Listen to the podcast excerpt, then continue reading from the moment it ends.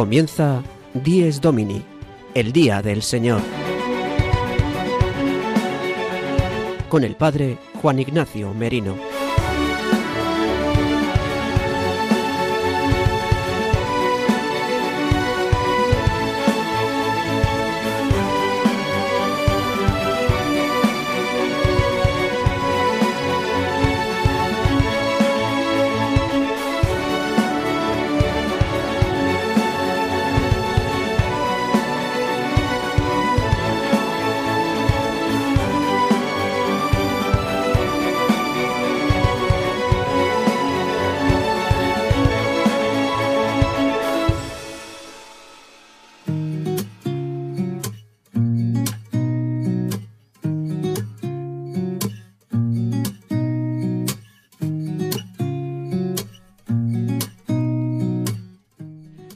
Buenos días, queridos amigos de Radio María.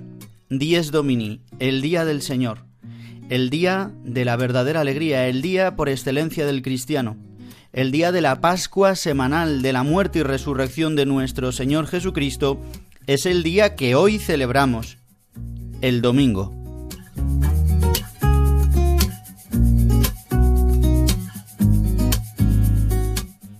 Día del Señor, 12 de febrero de 2023. En el programa de hoy de Días Domini, el que os habla el Padre Juan Ignacio Merino, junto con el equipo que hace posible que podáis escuchar todos los domingos de 8 a 9 de la mañana, una hora menos si nos escucháis desde las Islas Canarias, este magazine de las mañanas en Radio María, donde profundizamos en la importancia de vivir bien el Día del Señor el día por excelencia. Tenemos un programa cargado y lleno de contenido en este día. Hoy la Iglesia celebra la jornada mundial contra el hambre en el mundo. Esta jornada de la campaña contra el hambre que lleva a cabo Manos Unidas, esta ONG que favorece y tiene eh, ideales del Evangelio y que en este día en todas las parroquias se pide que es la colecta que se recoja durante el Día del Señor, siempre salvaguardando las necesidades básicas de cada parroquia o de cada institución, sea recogida esta colecta y dada a esta ONG Manos Unidas que en tantísimos lugares lleva diferentes proyectos. Proyectos de los que hablaremos en este programa, si Dios quiere, en la sección Vivir el Domingo que nos han preparado María Barbero y Sara de Miguel. Pues justamente ahora Sara de Miguel nos va a recordar de qué manera podemos escuchar el programa y cómo podéis poneros en contacto con todos nosotros.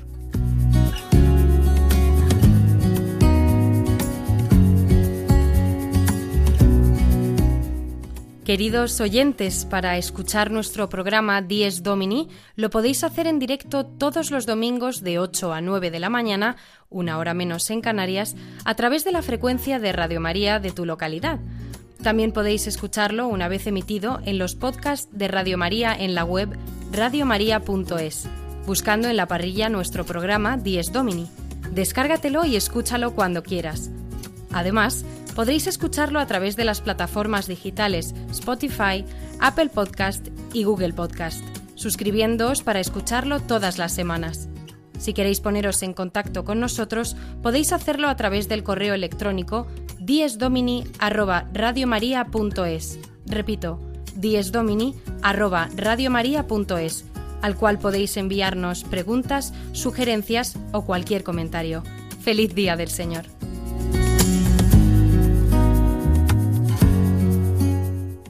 y adelantamos nuestro contenido con el sumario de 10 Domini de hoy 12 de febrero de 2023.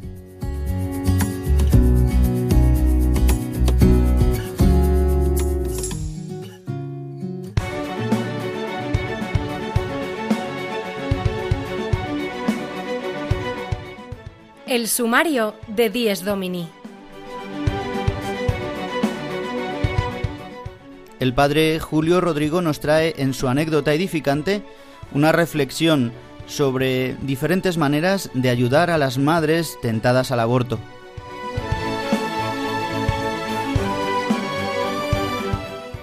El padre Jesús Colado desde Japón en la pincelada sobre la liturgia nos va a hablar de la efusión del Espíritu Santo en la bendición del agua.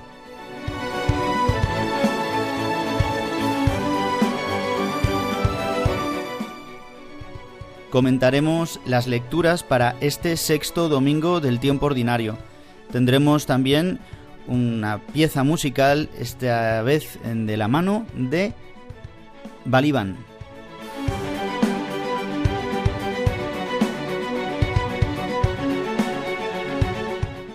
Y vuelven Sara de Miguel y María Barbero en su sección Vivir el Domingo.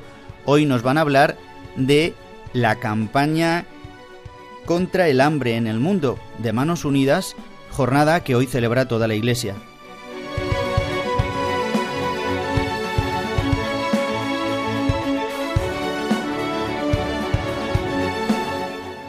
y pondrá fin a nuestro programa el repaso de los santos más destacados para esta semana que hoy comienza, de la mano de Juan José Rodríguez.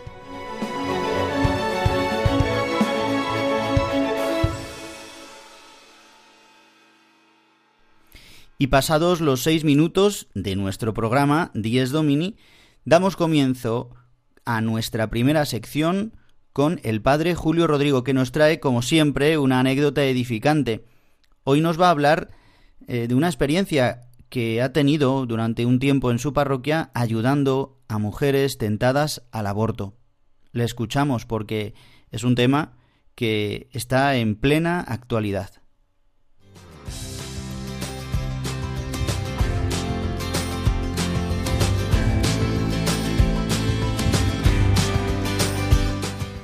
El domingo desde mi parroquia, una sección realizada por el padre Julio Rodrigo.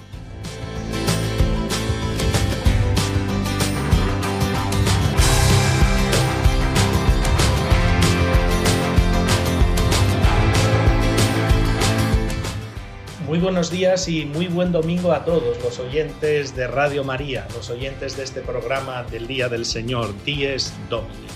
Miren, hoy les quería contar una anécdota que me sucedió hace algunos años, pero debido a la actualidad lo he recordado. En Boadilla hasta hace poco había un hogar de vida. Ahora se ha trasladado a otra población. ¿Qué es un hogar de vida? dirán. Es una casa que acoge a chicas que embarazadas quieren tener su hijo, pero no encuentran medios económicos ni apoyos para lograrlo. Para abortar, por desgracia, sí se encuentran muchos medios, pero para que nazca la criatura, pocos. De hecho, en esta casa pueden estar hasta un año después del nacimiento del hijo. Las religiosas que lo llevan de verdad que son bien generosas. Las admiten antes y hasta que ellas no están situadas y que el niño ya está crecido, pueden estar con ellas. Una de estas hermanas una vez me invitó a una comida que hacían. Ella es mexicana y habían hecho no recuerdo ahora muy bien qué fiesta celebraban, pero habían hecho comida de su país, de México. Como sabe que me encanta, me invitó. En la comida tenía a mi izquierda una chica joven, con un embarazo muy desarrollado ya. Yo la miré y le dije, estás muy embarazada. Y me dijo ella, no padre, que estoy fuera de cuentas, que dentro de nada tengo a mi hijo. Digo, qué bueno. Digo, ¿cómo se va a llamar? ¿Qué es un chico? ¿Una chica? Y me dijo ella, no he pensado en nombre, no sé si será niño o niña. Y cambió de tema y se quedó así un poco pensativa. Y yo pensé inmediatamente, Julio, has hecho una pregunta inoportuna. Ahora, no vi que se molestase, porque la conversación siguió siendo muy agradable. Después la hermana, como se dio cuenta de esa conversación, me dijo que esta chica había quedado embarazada que el chico no quiso saber nada de ella, la rechazó, y la familia le propuso el aborto. O abortas o te vas de casa. Así fueron de tajantes sus padres. Ella miró en Internet qué es el aborto y quedó horrorizada de ello. Y dijo lo siguiente, que me llegó al corazón, yo no le haré a mi hijo eso. En Internet encontró asociaciones de ayuda y por eso acabó en este hogar de vida, decidiendo tener a su hijo y darlo en adopción. Por eso no quería saber ni su sexo ni había pensado en su nombre. Gran muchacha, pensé yo, gran muchacha, con un nivel de humanidad altísimo. no hizo esto de optar por la vida de su hijo por motivos religiosos, simplemente por humanidad, al ver lo que es destruir a un ser humano en sus fases de desarrollo prenatal. Hoy, por desgracia, muchos cierran los ojos a esta realidad, prefieren ni conocerla. Se cobra en España 90.000 embriones, seres humanos en fases de desarrollo, 90.000, se dice pronto, con el invierno demográfico que estamos viviendo. También los legisladores, lo hemos visto en estos días, amparándose en derechos de la mujer, ignoran los derechos del no nacido. Tiene razón la Conferencia Episcopal Española cuando dice que en España hay seres humanos a los que no se les reconocen sus derechos humanos. Es así. Hay ciudadanos de primera y de segunda que se les niega lo más elemental que es el derecho a la vida. Los cristianos tenemos que seguir siendo luz en la defensa de la vida, aunque no nos comprendan, aunque nos ataquen, pero tenemos que ser luz de humanidad en medio de este mundo. Nosotros no dejamos de escuchar las palabras de Dios, no matarás, tratad a los demás como os gustaría que os tratasen a vosotros. Nada más amigos, que les deseo un feliz domingo y nos volvemos a escuchar la semana que viene. El domingo desde mi parroquia, una sección realizada por el padre Julio Rodrigo.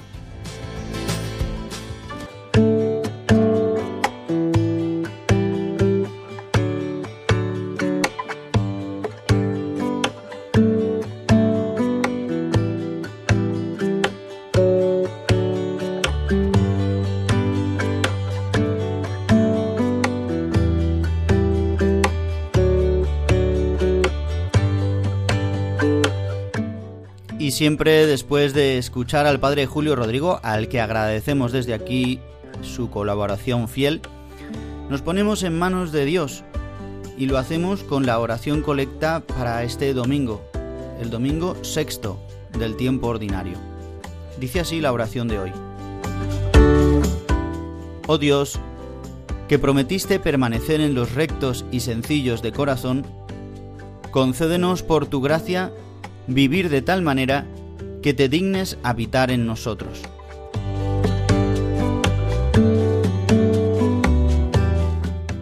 Hoy en la antífona del aleluya escucharemos cómo el Señor nos dice que es a los sencillos, a los pequeños, a los que ha reservado los secretos del reino, que es a los más pequeños a los que les revela la intimidad porque hoy el Evangelio nos va a hablar de algo serio, profundo y que parece como inalcanzable con las fuerzas humanas, pero que justamente, haciéndonos pequeños, sencillos, en los que son rectos, en los que quieren seguir los caminos de Dios, en los que se dejan ayudar.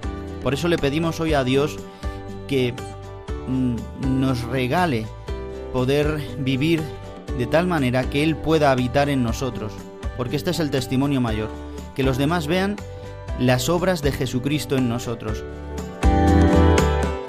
Por eso le pedimos a Dios, el que ha prometido permanecer, es decir, estar siempre en los rectos y sencillos de corazón, primero le pedimos que podamos ser rectos y sencillos de corazón y después que nos conceda poder vivir siempre en su presencia, o más bien, que Él viva siempre con nosotros, que seamos dignos de que Él viva siempre en nosotros. Pidamos esta gracia hoy a Dios para vivir el día del Señor, para vivir de la resurrección de Cristo que nos da la vida eterna, que nos posibilita poder amar a todos los hombres, primero a Dios y después al prójimo, tal y como Él nos ha amado.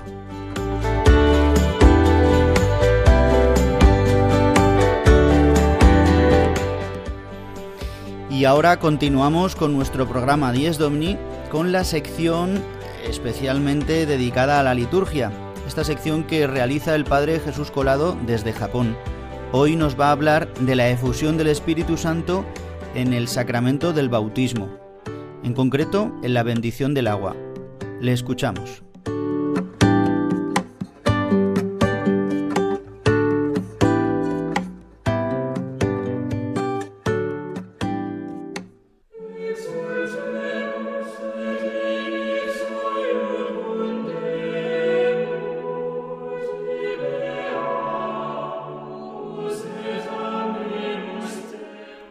La liturgia del domingo con el Padre Jesús Colado.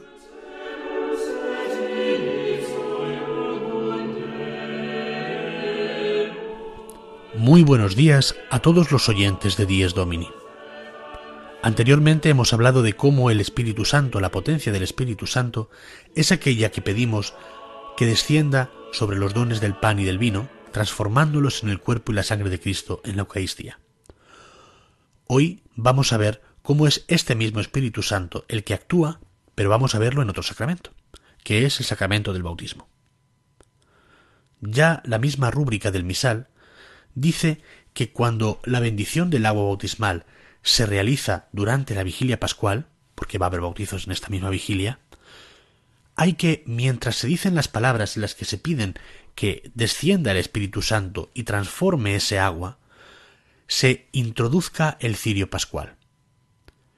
El cirio pascual, símbolo de la victoria de Jesucristo sobre el pecado y sobre la muerte, es el que en este caso significa y, hace, digamos, claro a los ojos y hace, hace visible, hace eh, sensiblemente percibible, esta potencia del Espíritu Santo que hace que el agua, que no deja de ser agua, se convierta en un agua que no es cualquier agua común, sino que es un agua que da el ser hijo de Dios a todo aquel que entra y sale de ella.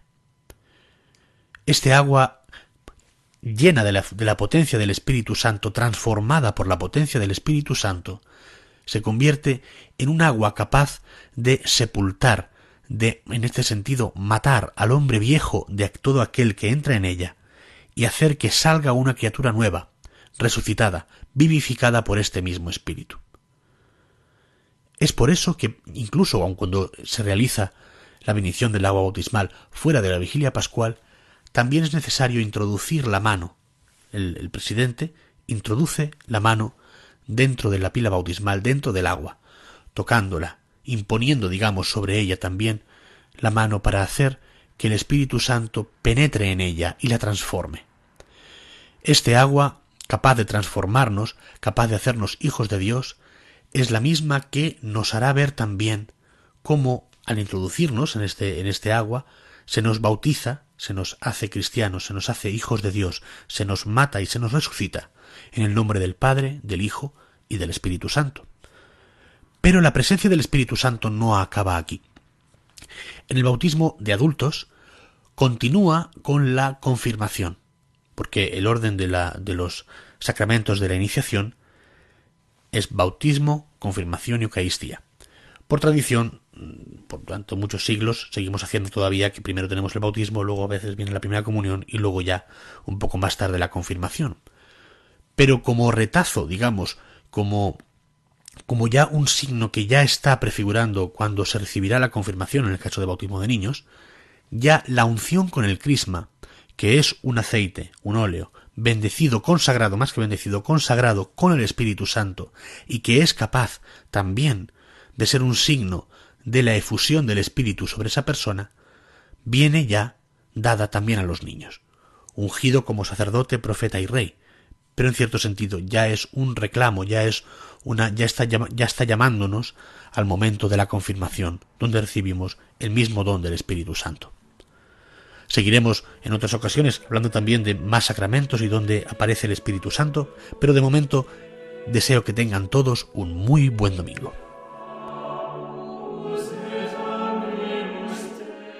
La liturgia del domingo con el Padre Jesús Colado.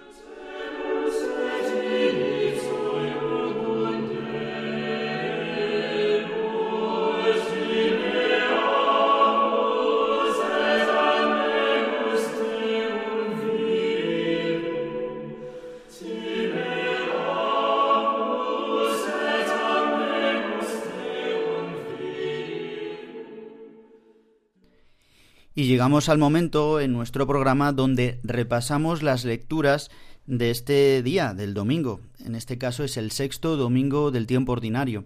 Hoy comienza esta sexta semana del tiempo ordinario.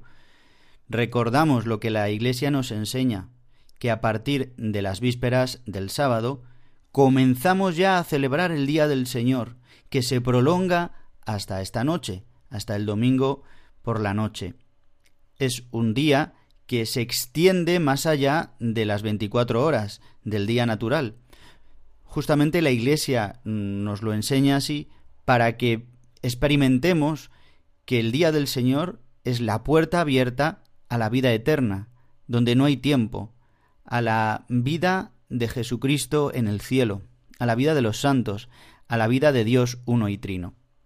Bien, pues las lecturas de este domingo se centran sobre todo y continuamos centrándonos en el Sermón de la Montaña, porque, como os decía en estos domingos pasados, hemos entrado en estos capítulos 5, 6 y 7, Sermón de la Montaña, en el evangelista San Mateo. Hoy, concretamente, el Evangelio nos va a hablar em, de algo que quizás no nos guste o nos pueda escandalizar, porque Jesucristo lleva la ley de Dios, siempre que decimos ley nos suena a un juez, con su, eh, con su mazo dando en una mesa. Las diez palabras de vida que ha dado Dios en el Sinaí a Moisés y toda la ley que se ha ido mostrando, la Torá que dirán eh, los judíos, es decir, toda la enseñanza que Dios ha, ha, dado a su pueblo durante la historia de la salvación, Jesucristo la eleva a un nivel superior. Es verdad que ya en el Antiguo Testamento simplemente hay una radicalidad como escucharemos en la primera lectura de este día, que es escogida del eclesiástico, donde dice, Él te ha puesto delante fuego y agua. Extiende tu mano a lo que quieras. Ante los hombres está la vida y la muerte, y a cada uno se le dará lo que prefiera. Es decir, aparece el tema de los dos caminos, tema recurrente en toda la escritura, en toda la historia de la salvación toda la escritura desde el Antiguo Testamento hasta el Nuevo Testamento. Los dos caminos. Digo que no solamente Jesucristo eleva la ley a un nivel superior, sino que ya aparece en muchos momentos en la escritura, sobre todo a partir de los profetas y en los libros sapienciales, cómo eh, la elección de seguir el camino de Dios conlleva la santidad, conlleva el ser santo como Dios es santo, conlleva ser el siervo de Yahvé, como aparecerá en Isaías, conlleva ser el último, entregar la vida. El justo siempre es difamado por los hombres, es aplastado, pero el justo triunfará, no quedará sin justicia. Y Jesucristo lo recuerda actualizándolo en su persona, de tal manera que lo hará de una manera profética, anunciando que será Él el único justo, el santo, el hombre primero que podrá cumplir totalmente la voluntad y el designio del Padre. Por eso, en el fragmento que hoy escucharemos en la Eucaristía dominical, el Evangelio de este domingo, Jesús habla a los que le escuchan en el, en el, Sermón de la Montaña, no solo a sus discípulos directos, sino a mucha más gente, les habla de que no ha venido a abolir la ley y los profetas, sino, dice, a dar plenitud, es decir, lo lleva a la totalidad, a la perfección dice que antes de que se eh, incumpla cualquier eh, designio de la ley, dice, antes pasarán el cielo y la tierra, antes de que deje de cumplirse, ni siquiera dice, el que no cumpla eh, la yod, que es esta letra chiquitita, que aquí lo traducimos en español, dice por el que enseñe uno de estos pequeños, ¿no? De lo más pequeño, en, en, el, en, el, Evangelio, en el original griego, eh, se está refiriendo, incluso en el hebreo, aunque no lo existiera, pero en el contexto que existe, es hasta una yod. El que cambie una yod de, de un, en los preceptos de Dios, no pues será el más pequeño de los el del reino de los cielos. Pero el que lo guarde y lo cumpla será el mayor en el reino de los cielos, será el más grande será de los grandes del reino de los cielos. Bien, pues habla de tres eh, aspectos o de tres pecados. Primero, no matar. Y segundo, eh, cometer adulterio. Y en tercer lugar, repudiar a la mujer. También aparece el tema de no jurar en falso y cumplir los mandamientos, los juramentos al Señor. Y dice que no juremos en falso. Bien, pues en una parte, por una parte, no matarás, en esta, este mandamiento que Dios da, que es verdad que ya está metido en la ley natural que Dios nos ha dado por la creación. De por sí el hombre ve que no es bueno matar, por eso es una aberración este tema del aborto, porque llega a tal perversión que mm, se establece como bueno un acto de matanza. Igual en el caso de la eutanasia, aunque se disfrace con eufemismos o con, aunque parezca algo bueno, ¿no? Porque eh, igual tanto en el aborto en la eutanasia, pues eh, se prefiere un bien mayor, pero se pone por encima una vida. Bien, pues Jesucristo dice, eh, ¿habéis oído que se dijo, no matarás? Pues yo os digo, el que llame a imbécil o el que llame necio a su hermano es reo de muerte ya. Igualmente dice con el adulterio, el que no solamente el que adultere, sino el que ya tenga solamente un pensamiento de deseo eh, frente a una mujer que no es la suya, ya está cometiendo adulterio. Y en cuanto también al, matrimonio, habla de que eh, no se puede repudiar a una mujer, excepto en el caso de pornella, que aquí es traducido en el español por una unión ilegítima, que justamente este término pornella significaba esto, una fornicación que no estaba dentro del matrimonio, sino fuera, excepto en este caso eh, en el que mm, pues no había matrimonio, sino que era una unión ilegítima, por lo tanto Jesucristo no está hablando de las uniones ilegítimas, sino de cuando se da el matrimonio. En nuestro caso, después de Jesucristo, cuando se da el sacramento del matrimonio. Eh, nada puede separarse el matrimonio no se puede anular. Existe la nulidad, que es una herramienta que Dios ha permitido en la Iglesia, demostrando en un proceso que no ha existido verdaderamente matrimonio. Pero no consideramos, no considera la Iglesia que un matrimonio se pueda eh, destruir o, anular. No, no, no. Eh, si hay matrimonio, existe hasta que hasta la muerte de uno de los cónyuges. Bien, continúa con no jurar en falso, con todo esto. Entonces dice, ¿y cómo se qué ayuda nos da Jesucristo para cumplir esta ley? Dice, si hay un miembro que te hace pecar, córtatelo, sácatelo. Es mejor entrar en el cielo que quedarte en la ajena, es decir, en el abismo, en el infierno, eh, pues es preferible entrar en el cielo sin un miembro que ir a que ir al infierno. ¿Y esto qué quiere decir? ¿Que nos tenemos que cortar las manos, los pies, los ojos? No, sino que tenemos que ayudarnos. Es decir, si, si la televisión no nos ayuda, o algún programa, o una serie, una novela, o las noticias nos hacen entrar en polémica, en juicio, en discusión, pues deja de ver eso. Si ir a aquel sitio te lleva a pecar, no peques. Si estar en una situación donde sabes que vas a ser débil y, vas a entrar en juicio, vas a tener una tentación de lujuria, de maldad, de ira, de avaricia, pues desprecialo, ayúdate. Pues queridos hermanos, no tengamos miedo, porque siempre el Sermón de la Montaña, os lo digo, es una imagen del hombre nuevo, del cristiano, es la imagen de Cristo que la cumplirá en la cruz esta imagen, muriendo y resucitando. Él es el primero que nos ha amado, por eso el Padre envía a su Hijo para mostrar que en Él se puede realizar este designio, que es la plenitud del hombre. Por eso Él ha venido a llevar a plenitud la ley, porque esta es la felicidad del hombre.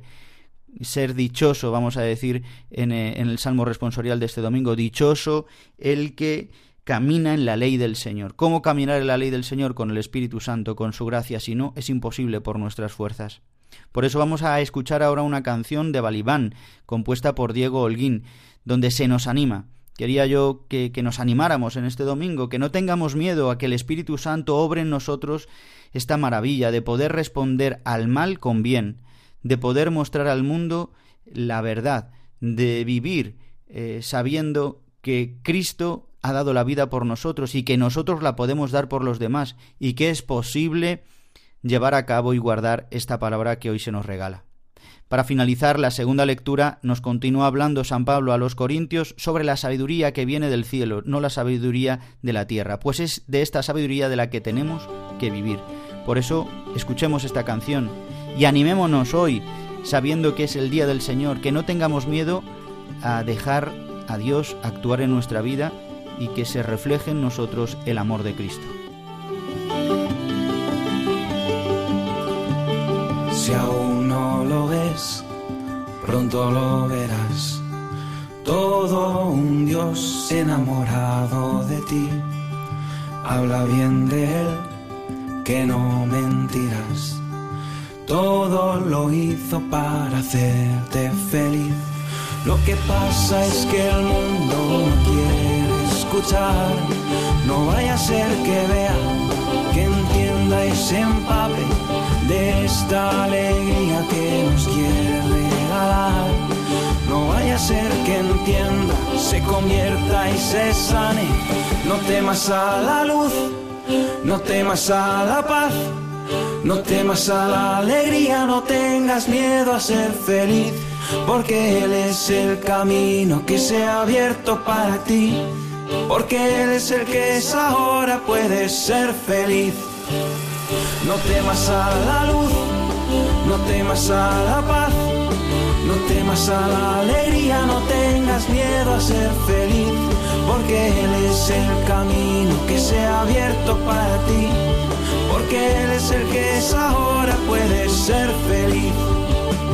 No temas a la luz, no temas a la paz, no temas a la alegría, no tengas miedo a ser feliz porque Él es el camino que se ha abierto para ti, porque Él es el que es ahora, puedes ser feliz. No temas a la luz, no temas a la paz, no temas a la alegría, no tengas miedo a ser feliz, porque Él es el camino que se ha abierto para ti, porque Él es el que es ahora, puedes ser feliz. No temas a la luz, no temas a la paz, no temas a la alegría, no tengas miedo a ser feliz, porque es el camino que se ha abierto para ti, porque eres que es ahora, puedes ser feliz. No temas a la luz, no temas a la paz, no temas a la alegría, no tengas miedo a ser feliz, porque eres el camino que se ha abierto para ti. Están escuchando Dies Domini, el Día del Señor, un programa dirigido por el Padre Juan Ignacio Merino.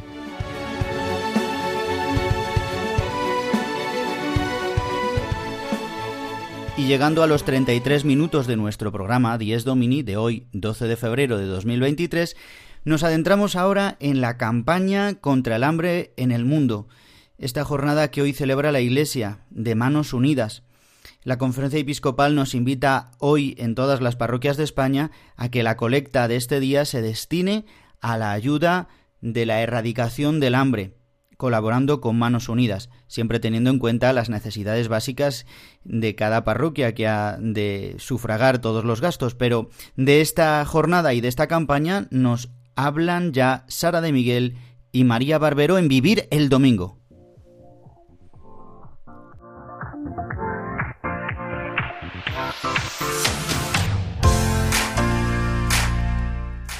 Vivir el Domingo, de la mano de María Barbero y Sara de Miguel.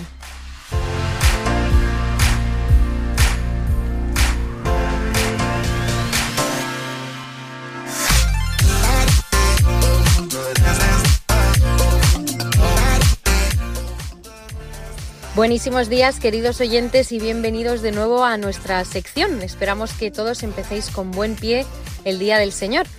Este domingo hablaremos de Manos Unidas, ya que este mismo jueves presentaron su campaña para este año 2023. Pero antes de hablar sobre ello, vamos a dar algunas pinceladas sobre lo que hace esta organización.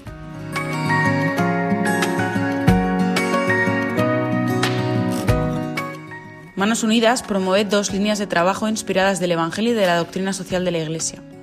Por un lado, eh, hablan de la, de la sensibilización, dan a conocer y denuncian ante la sociedad española la existencia del hambre como parte de la vida diaria de más de 800 millones de personas, de la pobreza, sus causas y posibles soluciones. El objetivo de las acciones de sensibilización es aumentar la conciencia y el compromiso de las personas para lograr un mundo más justo y más humano. Por otro lado, la segunda línea es la cooperación al desarrollo. Se trata de reunir medios económicos para financiar los programas, planes y proyectos de desarrollo para alcanzar condiciones de una vida digna para todas las personas.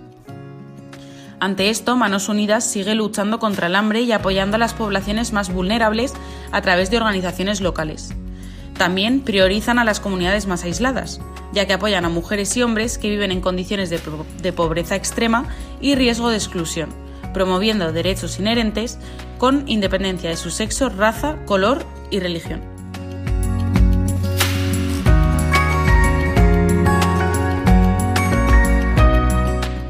Para que os hagáis mejor la idea, en el año 2021 eh, se destinaron más de 33 millones de euros para la lucha contra el hambre y se ayudó aproximadamente a 1.5 millones de personas y trabajaron con más de 400 organizaciones locales en 51 países del sur.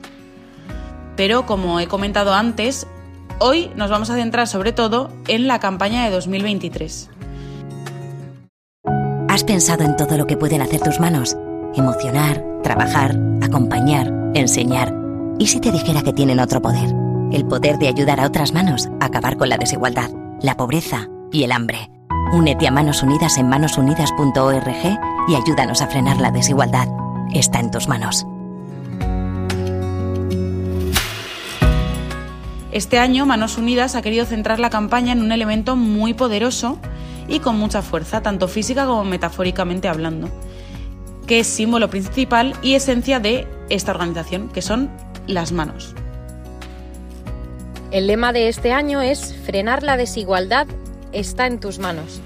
Con él quieren hacer un llamamiento a la sociedad para luchar por la dignidad y promover un mundo donde todos valgamos lo mismo y nadie se quede atrás. Y es que para hacer frente a la desigualdad, todas las manos suman, todas cuentan y todas son necesarias y pueden ayudar a acabar con esta lacra. Las cifras de la eh, pobreza y el hambre han aumentado. Más de 811 millones de personas pasan hambre en nuestro mundo y entre 5 y 11 personas mueren por minuto.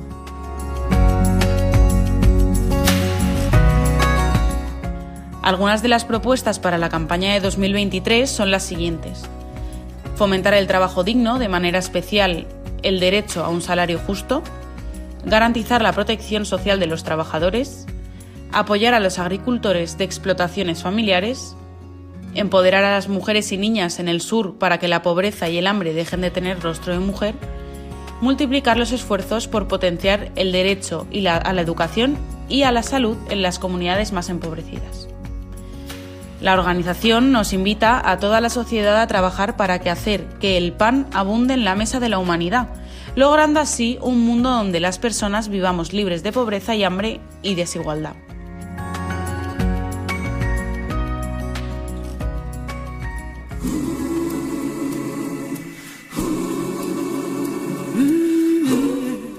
Escuchamos ahora un fragmento de la canción Manos Unidas que la cantante Rosa López hace unos años compuso para animar la campaña de esta ONG que ayuda a erradicar el hambre.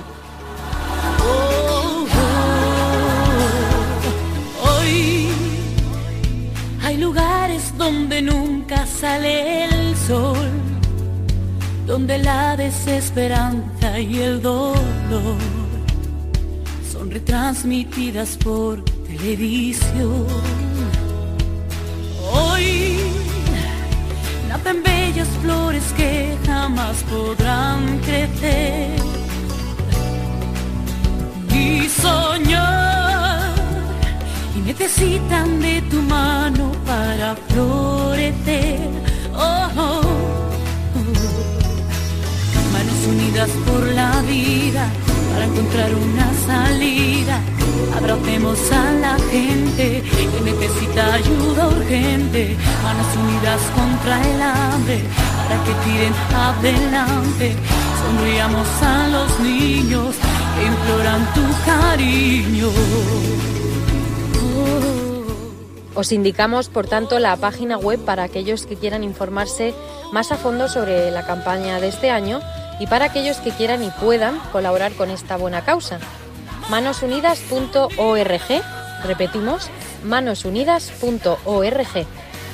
Manos unidas contra el hambre, para que tiren adelante. Sonriamos a los niños que imploran tu cariño. Manos unidas es muy duro, no tener ningún futuro. Ningún. Os deseamos que tengáis un muy feliz domingo y que Dios os bendiga.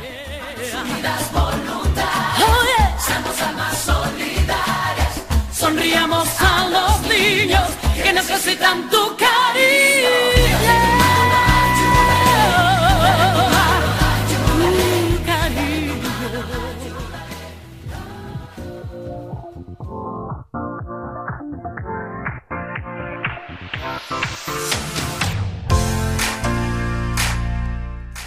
Vivir el domingo, de la mano de María Barbero y Sara de Miguel.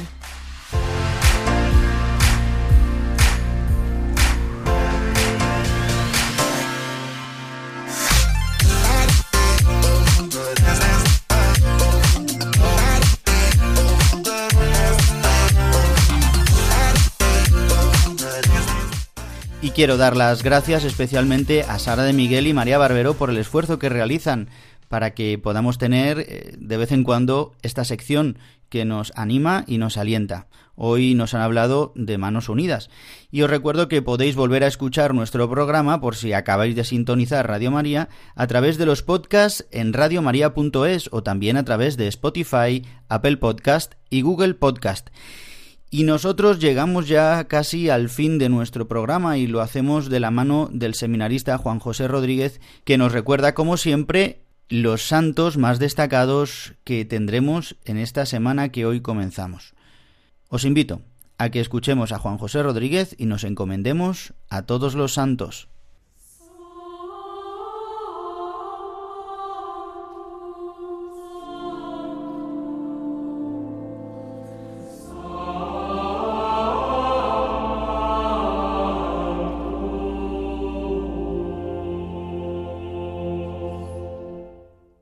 Los Santos de la Semana, con la colaboración de Juan José Rodríguez.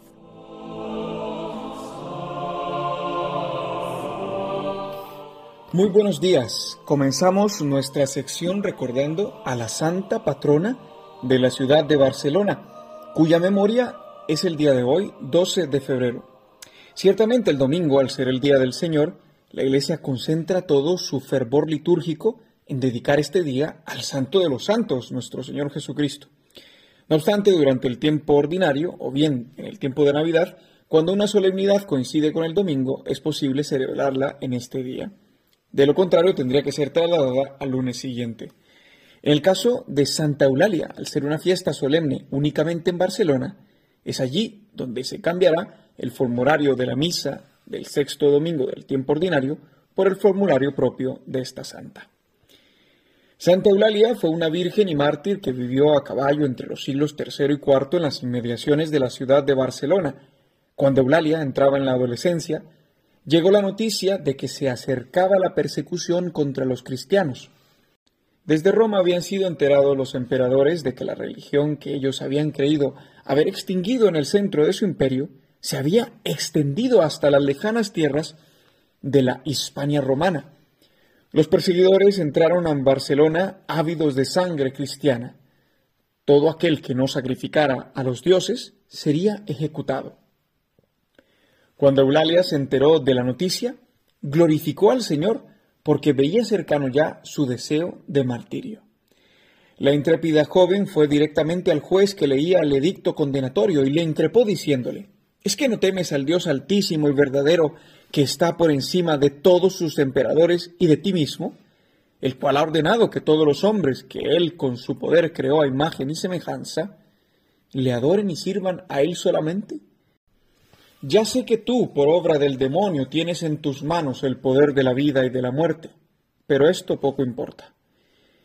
El juez se quedó pasmado ante tal coraje, e inmediatamente Eulalia profesó su fe en el Dios vivo y verdadero teniendo como consecuencia el premio de la palma de la victoria. Ahora era el turno del juez de vociferar contra Santa Eulalia los improperios y burlas, mientras ésta era azotada sin piedad. Le decía el juez, ¿Dónde está tu Dios? ¿Por qué no te libra de esta tortura? ¿Cómo te has dejado llevar por esta imprudencia que te hizo ejecutar un acto tan atrevido? Di que lo hiciste por ignorancia, que desconocías mi poder. Eulalia ni rechistó, y siguió firme en su fe puesta su mirada en el cielo, que pronto le esperaba. La tortura se encrudeció al ser atada a un potro para que con unos garfios le fueran arrancadas las uñas. Seguidamente la quisieron quemar con antorchas encendidas, pero el fuego arremetió contra los soldados que la amedrentaban. Eulalia oraba recibiendo el consuelo en medio de su pasión, y acabada su plegaria, se apagaron estos hachones encendidos y su alma voló al cielo. Los romanos mandaron colgar su cuerpo inerte en una cruz para que todo aquel que quisiera atentar contra la autoridad imperial temiera el castigo que les esperaba. Su cuerpo fue bajado por unos hombres temerosos de Dios que en medio de cánticos entonaban el himno de la victoria pascual del Cordero. Las reliquias de la Santa recorrieron la ciudad de Barcelona para que fueran custodiadas en su catedral a partir del siglo XIV.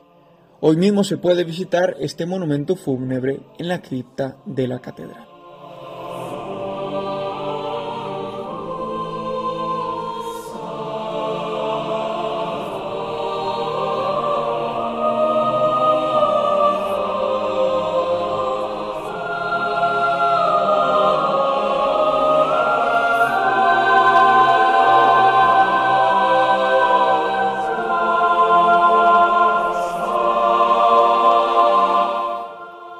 Continuamos con los santos de la semana para dar paso a la fiesta de los santos Cirilo y Metodio, copatronos de Europa, que tendrá lugar el próximo martes 14 de febrero.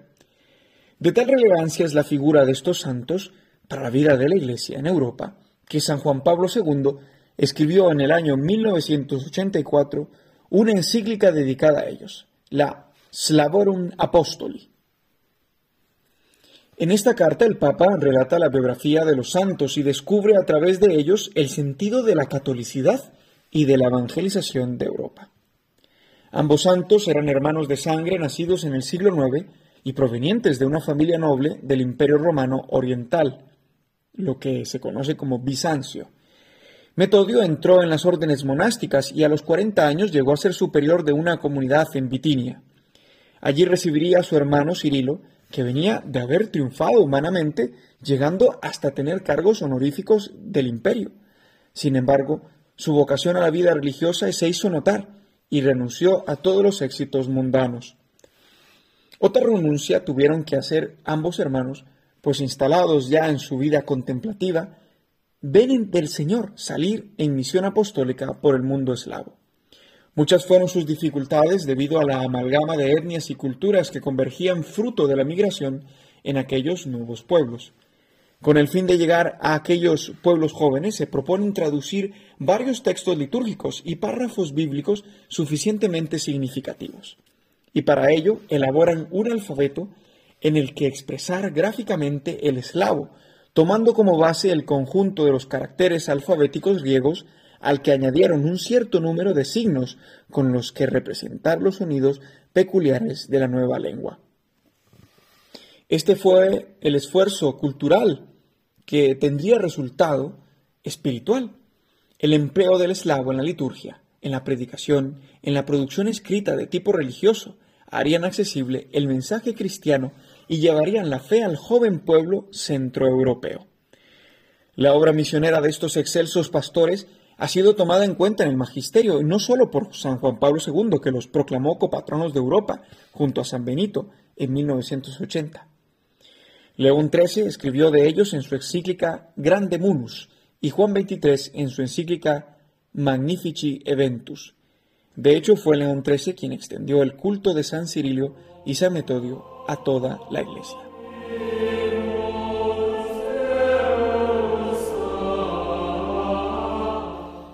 Hasta aquí los santos de la semana. El impulso de estos amantes de Cristo nos ayuda en nuestra propia confesión de la fe para que la gracia que hemos recibido en el bautismo pueda crecer hasta la altura divina y llegar a las profundidades del corazón de Dios, donde allí todos tenemos una dulce morada para permanecer en la eternidad. Sigamos pidiendo la intercesión de estos santos. Hasta la próxima. Los Santos de la Semana, con la colaboración de Juan José Rodríguez.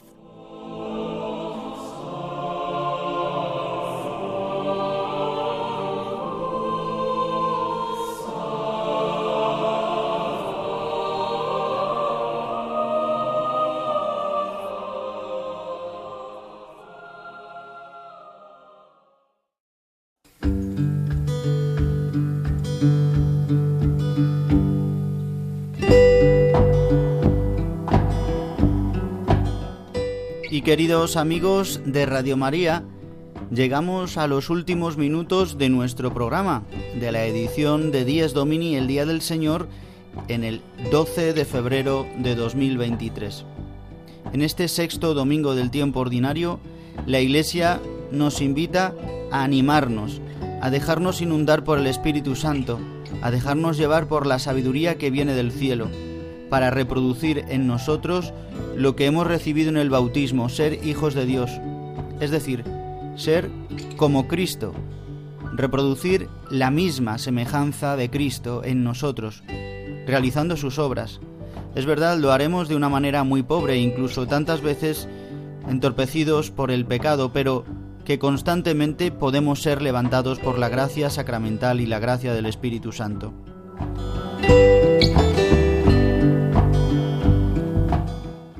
Estamos llamados a llevar al mundo a la salvación. Por eso es necesario que haya cristianos que no se resistan al mal, que puedan mostrar al mundo esta nueva ley que ha traído Cristo, que es llevar a plenitud la historia de la salvación, la ley que Dios dio a su pueblo. Que podamos vivir este domingo lleno de la gracia de Dios.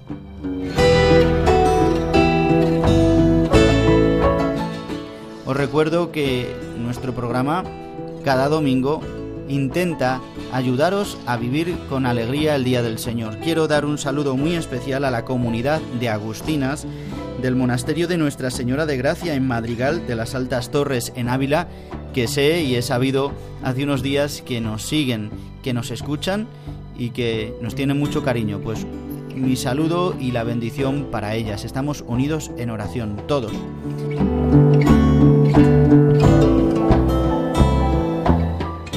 Os recuerdo el correo electrónico de nuestro programa donde podéis continuar escribiéndonos y contándonos incluso cómo vivís el domingo, incluso si queréis en alguna ocasión también dar vuestra experiencia y testimonio para que lo saquemos en el programa. Bien, pues el correo es diesdomini@radiomaria.es, diesdomini@radiomaria.es. Os recuerdo que el programa podéis volver a escucharlo una vez emitido a través de los podcasts de Radio María en la web de radiomaria.es, radiomaria.es, buscando en la parrilla nuestro programa y descargándolo. Y también a través de las plataformas digitales como Spotify, Apple Podcast y Google Podcast. El que os habla el padre Juan Ignacio Merino remite a la programación de Radio María y os desea un día del Señor lleno de la gracia de Dios, lleno de la alegría que trae la resurrección de Cristo nuestro Señor. Pues os espero dentro de siete días. Feliz domingo.